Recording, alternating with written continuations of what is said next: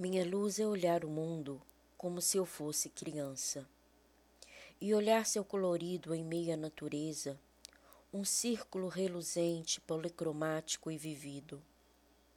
É tão lindo de se ver que parece-me o corpo humano, com suas veias e o sangue a transportar os alimentos para a vida continuar. Tenho esperança sobre a espécie, esta mãe que reverencia a mutação, coisa da nossa evolução. Não quero que meu planeta seja cinza ou transformado pela fumaça.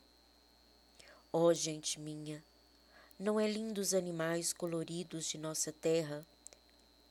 Quanto mais procuro na diversidade, mais e mais exuberante fica meu amor pela criação divina.